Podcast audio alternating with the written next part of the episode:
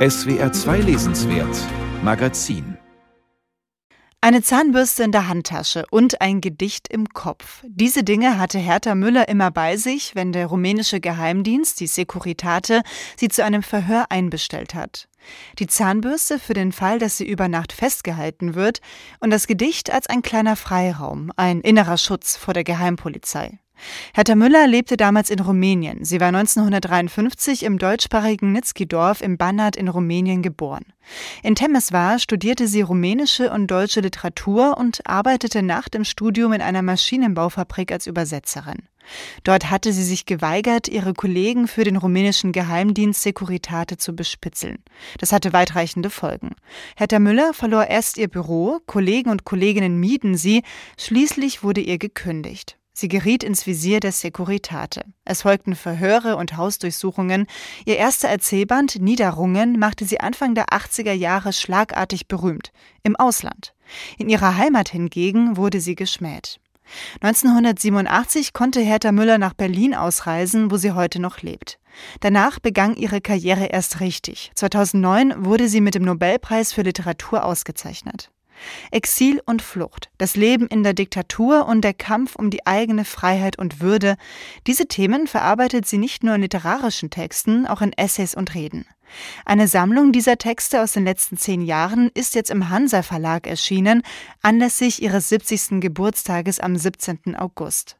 Eine Fliege kommt durch einen halben Wald, heißt der Band, und darüber möchte ich mit Hertha Müller sprechen. Guten Tag, Frau Müller. Hallo, guten Tag. In einem der Texte in diesem Band, da denken Sie über den Humor und das Lachen nach. Sie erzählen da, wie Sie einmal in einem Fleischerladen einkaufen waren und sich dort sehr darüber gefreut, aber auch amüsiert haben, mit welcher Zärtlichkeit ein anderer Kunde, ein älterer Herr, zwei Pärchen Landjäger bestellt hat. Sie mussten dabei an einen homosexuellen Jäger denken, der mit seinem Liebsten glücklich ins Grüne zieht. So beschreiben Sie das in diesem Text. Und Sie mussten darüber lachen, was diesen anderen Kunden sehr verärgert hat. Wie ist das mit dem Humor in Deutschland? Unter Unterscheidet sich der Humor von Ihrem Humor? Na, ich glaube, in jedem Land unterscheidet sich der Humor von einem anderen Land, weil das sehr, sehr Kleinigkeiten sind, die sich durch den Lebensalltag herausbilden, worüber man lachen kann. Und dann gibt es natürlich Situationen, die man auch gar nicht deuten kann, wenn man aus einem anderen Land kommt oder vielleicht auch aus, in Diktaturen. Ich meine, die Witze, es gibt ja in jedem Land Witze und es sind wahrscheinlich in jedem Land andere Witze. Und dann gibt es in Diktaturen in vielen Ländern die gleichen Witze oder ähnliche Witze, vielleicht sogar ohne Absprachen. Die Witze sind ja immer was Tragisches, das kippt. Also das, eigentlich lacht man ja über etwas, was kippt. Und so war es auch mit diesem Landjäger. Aber ich habe ja davor auch noch vom Hackepeter gesprochen. Ne? Also das sind ja die Begriffe, die man für gewisse Waren, gewisse Lebensmittel hat. Und das sind halt immer verschiedene Begriffe in jedem Land. Das ist auch die Fantasie der Leute, wie sich ein Begriff für ein Lebensmittel ergibt. Das sind ja auch immer ganz verschiedene Dinge. Ja. Das mit dem Hackepeter, genau, das erzählen Sie eben auch. Sie wollten Hackfleisch kaufen und die Verkäuferin hat auf ja. den Begriff Hackepeter bestanden, ja. was Ihnen aber ein bisschen unangenehm war, weil natürlich mit Peter auch ein menschlicher Name dann in dieser Bezeichnung für ein tierisches Hackfleisch steckt. Ja, und weil das Fleisch ja gar nicht gehackt ist, sondern gemahlen. Hm. und das mit dem Peter, also ich finde das brutal. Ne? Und wenn man das Wort wörtlich nimmt, dann ist das ja auch brutal. Das fällt natürlich jemandem, der in der Gewöhnung der Sprache oder des Alltags ist, gar nicht nicht auf. So wie es in anderen Ländern andere Wörter gibt, die ganz verschieden sind und die entstanden sind, Begriffe, die durch den, durch den Gebrauch oder durch den sogenannten Volksmund, was immer das sein soll, entstanden sind und dann in der Lebensmittelbezeichnung, in der Vitrine auf dem Zettel übernommen werden. Sie hatten es schon erwähnt, dass der Humor in einer Gesellschaft natürlich auch durch die politischen Umstände geprägt wird. Sie selbst, Sie sind in einer Diktatur aufgewachsen, in Rumänien unter Ceausescu. Wie hat diese Erfahrung Ihren Humor geprägt? War der Humor überlebenswichtig? Ja, selbstverständlich. Also ich glaube, in jeder Gesellschaft gibt es den Humor und ich glaube gerade im Unglück, ich meine, fragen wir uns doch mal, warum gibt es so viele oder vielleicht sogar die drastischsten jüdischen Witze? Das kommt natürlich aus dem Unglück, aus der Katastrophe.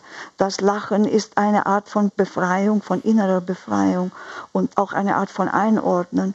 Und Witze sind subversiv an sich. Mhm. Und auch gerade weil etwas kippt. Und darum haben ja Diktaturen auch so Angst vor dem Humor und vor den Witzen. Man weiß ja, in allen Diktaturen kommt man wegen politischen Witzen kommt man ins Gefängnis bis heute. Und das ist die Unberechenbarkeit. Es ist auch die Angst der Macht vor der Entfesselung der Gefühle.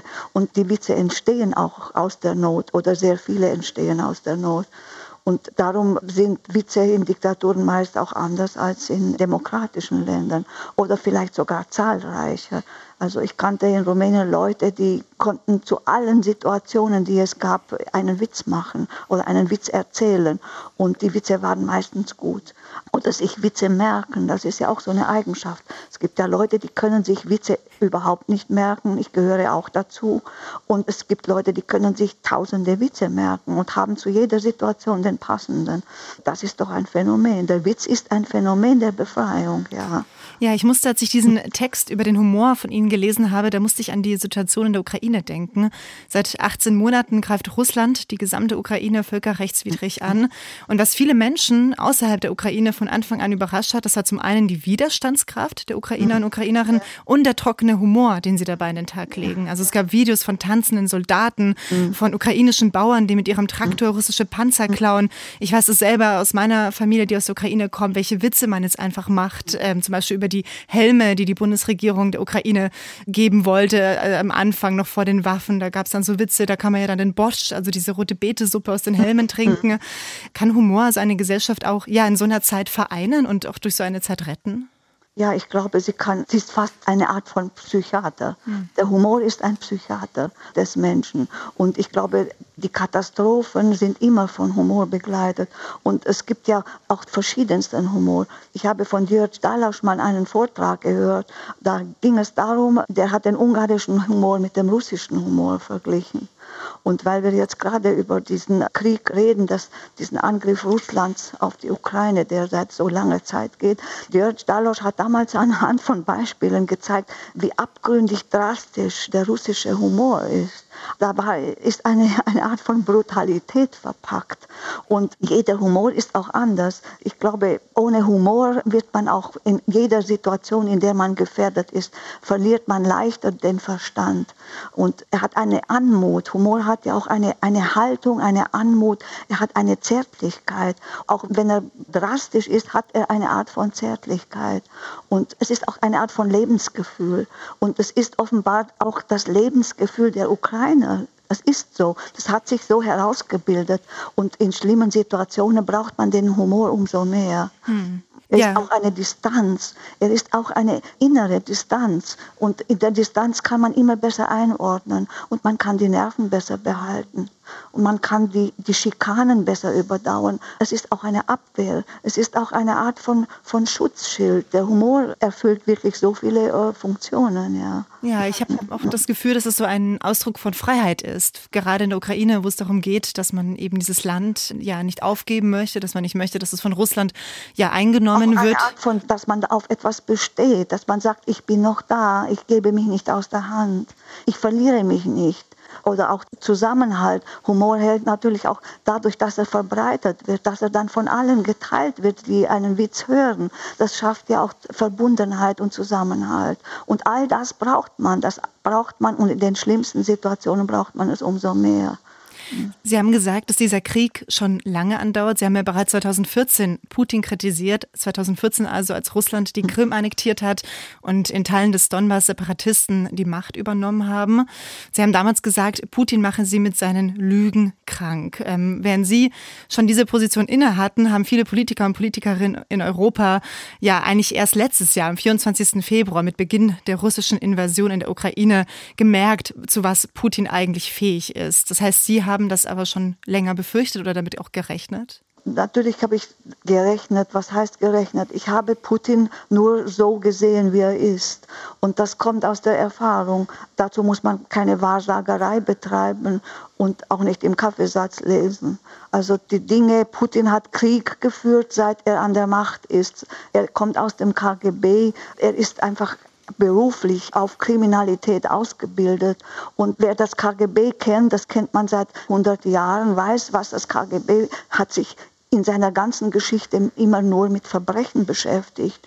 Und in Osteuropa weiß man das natürlich viel besser, weil man darunter täglich gelitten hat als in Westeuropa. Und Putin ist ein typischer, typischer Vertreter eines blutrünstigen Geheimdienstes. Und wir wissen doch, was die Lager sind, was der Gulag ist. Die Morde äh, hat es zu allen Zeiten gegeben. Sie gehören zum täglichen Handwerk. Und Putin hat seit seiner ersten Machtergreifung mit Tschetschenien begonnen, Kriege zu führen. Und dann haben wir gesehen, was alles passiert, was in Syrien passiert ist. Das hat man doch alles gewusst und gesehen. Und insofern hat er nichts angefangen mit diesem diesem letzten schrecklichen Krieg, den er jetzt gegen die Ukraine führt und gegen ganz Europa mittlerweile. Und mittlerweile ist die ganze Welt davon betroffen, bis hin zu Afrika. Und er lässt kein Verbrechen aus. Und jedes Verbrechen, das er begeht, leugnet er. Und Vertreter dieses heutigen äh, russischen Regimes beschäftigen sich ja nur noch mit Kriminalität und mit Verbrechen. Bis zu den Menschenraub und Deportationen. Und es gibt doch nichts, was dieses Regime auslässt. Und mit seiner eigenen Bevölkerung Bevölkerung geht es ja genauso um. Sie haben letztes Jahr zusammen mit anderen Intellektuellen wie Maxi Biller und Igor Levit auch einen offenen Brief an den Bundeskanzler Olaf Scholz mit unterzeichnet. Der Brief hatte den Titel Die Sache der Ukraine ist auch unsere Sache. Unter anderem fordern Sie darin Waffenlieferungen. Es gab ja davor auch noch andere offene Briefe von ja, Intellektuellen aus Deutschland, die sich gegen Waffenlieferungen aussprechen, die sich, würde ich auch sagen, sehr russlandnah gezeigt haben. Hat es Sie erstaunt, wie viele Intellektuelle vor dieser russischen Aggression lieber die Augen verschließen wollen? Es hat mich eigentlich nicht erstaunt. Ich meine, in allen Kriegen gibt es immer diese Spaltung und man merkt sofort, wer wo steht, wer politisch wie denkt. Und insofern, das war im Ex-Jugoslawienkrieg dasselbe. Immer die Menschen, die dann sagen, nicht nur Autoren, auch andere Intellektuelle oder viele Leute in der Bevölkerung, die auch sagen, sie seien hin und her gerissen. Dieser seltsame Begriff des Hin- und Hergerissenseins, das kennt man immer. Es ist nur ein Lavieren. Mhm. Und insofern, ich habe mich eigentlich nicht gewundert, nein. Es, es, sind auch immer dieselben. Eigentlich die Dinge wiederholen sich immer. Es ist ein Muster, das immer wiederkehrt, wenn es um eine gewisse Haltung und um eine gewisse, um eine gewisse Art des Denkens geht. Und ich meine, Pazifismus oder wir wollen Frieden, ja, wir wollen alle Frieden, aber man hat doch nicht das Recht, Frieden zu verlangen auf Kosten der Ukraine. Was bedeutet das für die Ukraine und wer hat diesen Krieg begonnen? Den Frieden machen könnte der, der den, den Krieg begonnen hat. Putin will den Krieg und die Ukraine muss kämpfen um ihr Land. Das ist doch ein Gefälle, ein, ein so deutlicheren Unterschied als das gibt es doch gar nicht. Wir haben gerade ähm, schon intensiv darüber gesprochen, wie wichtig die Sprache, wie wichtig der Humor ist. Und die Sprache wird ja auch in Putins Regime eingeschränkt. Also der Krieg darf in Russland nicht als Krieg bezeichnet werden. Ja, das ist doch Wahnsinn, dass, er, dass man das Wort Krieg nicht aussprechen ja. muss. Dass der jeden Tag in einen blutrünstigen Krieg führt und niemand darf das Wort aussprechen. Das ist doch schon so, so gemein und so infam. Das sagt doch schon alles. Ja, und dieser Eingriff, dieser sprachliche Eingriff, der zieht sich noch durch andere Bereiche in Russland. Zum Beispiel dürfen queere Menschen und queere Lebenswelten nicht im Fernsehen oder in Büchern vorkommen. Ähm, bestimmte Begriffe darf man einfach nicht mehr sagen, dürfen nicht mehr vorkommen. Sie haben in Ihren Texten oft beschrieben, wie wichtig es für Sie war damals, ähm, als Sie von der Geheimpolizei der Securitate in Rumänien verhört worden sind, wie wichtig es für Sie war, dass diese Geheimpolizei nicht an die Gedichte und an die Sprache in Ihrem Kopf rangekommen sind, dass es diesen Freiraum gab. Ab wann wussten Sie, dass Sie diese Sprache, diese Sprache, die Sie im Kopf hatten, die Sie gerettet hat, dass Sie die jetzt auch zu Papier bringen müssen? Ich habe nur immer gewusst, dass bei Verhören, dass das Sprechen riskant ist und dass man sehr genau darauf aufpassen muss, was man sagt und wie man es sagt und wie viel man sagt und wann man etwas wie nicht sagt und dass man sich nicht widersprechen darf. Und das sind ja Mechanismen, weil man ja so ausgeliefert ist. Das ist was ganz anderes als das Schreiben. Und das Schreiben ist eine Rekonstruktion. Aber wenn ich bei so einem Verhör war, dann habe ich gewusst, es geht um alles. Es geht um das Ganze.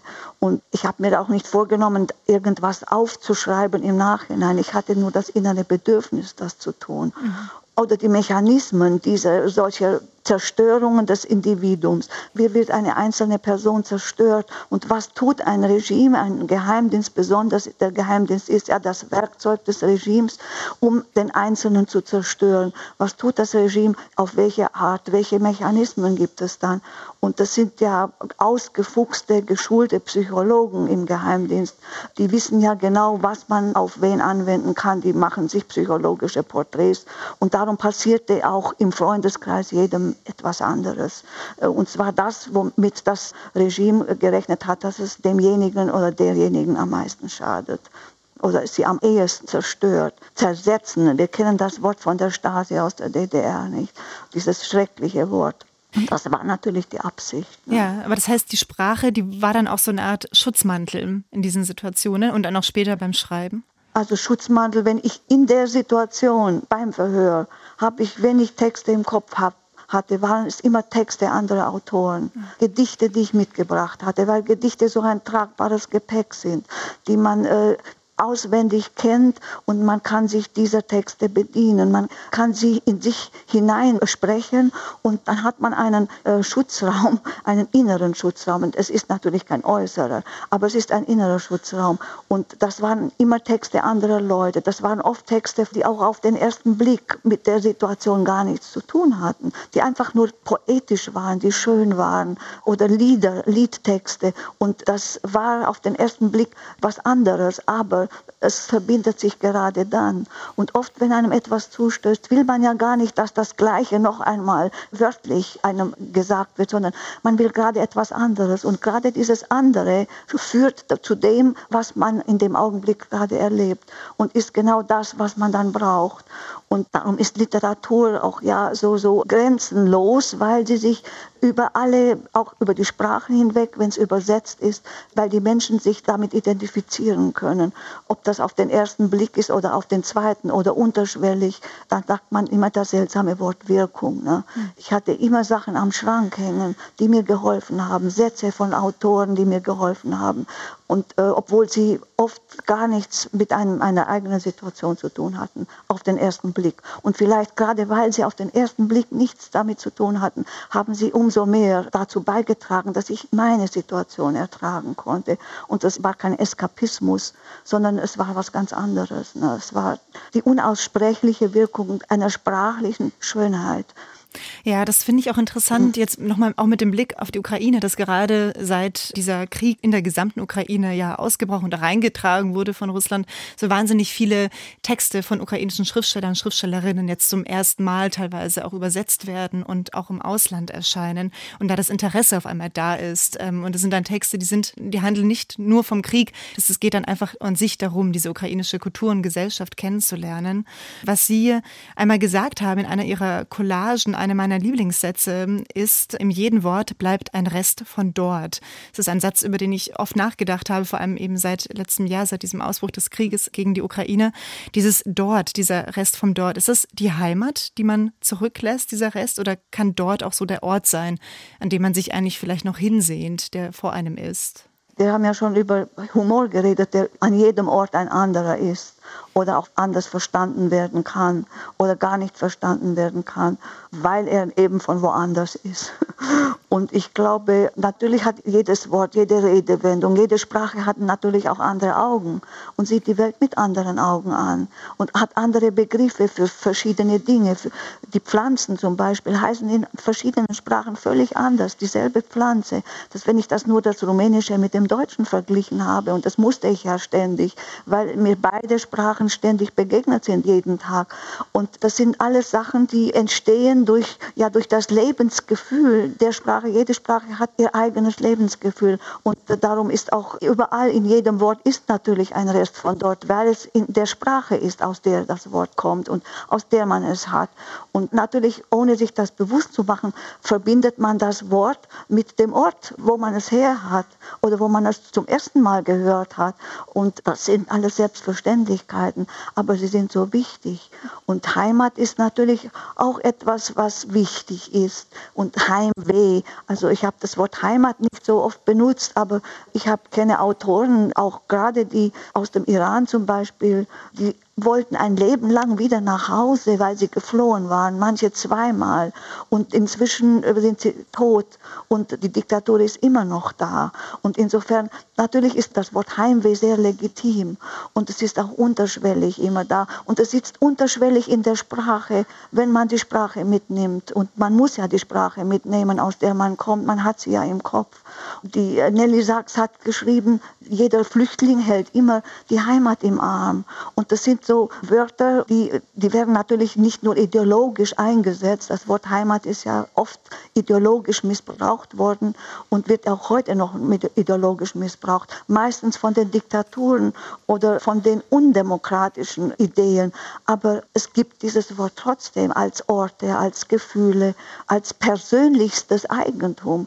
Und das sollte man auch nicht in Frage stellen. Ja, Sie haben ja auch den Begriff Heimwehheimat geprägt in Ihren Texten. Sie sagen, dass Deutschland eine Heimwehheimat für viele sei, die aus Diktatur und Krieg geflohen sind. Das Wort kommt von Heinrich Böll, nicht? Die Frage, ob Deutschland nach 45 wieder ein Land werden könne, nachdem man Heimweh hat.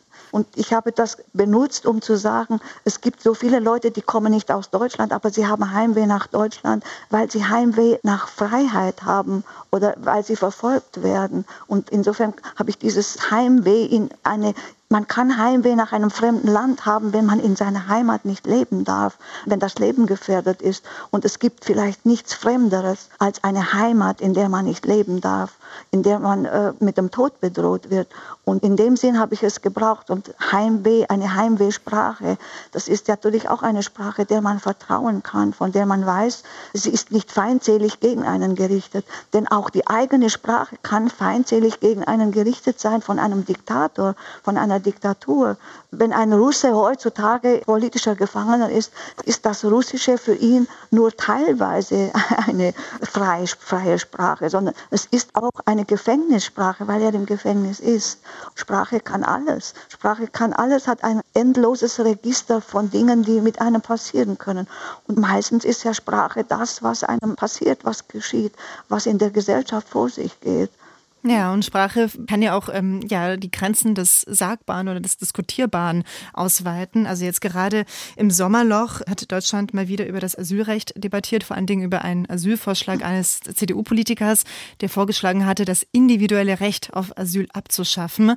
Die AfD zum Beispiel auch noch, für sie ist der Heimatbegriff einer, der die anderen ausschließt. Das heißt, von manchen wird Heimat so verwendet, dass eigentlich dieses Wort Heimat ja Humanität ausschließt.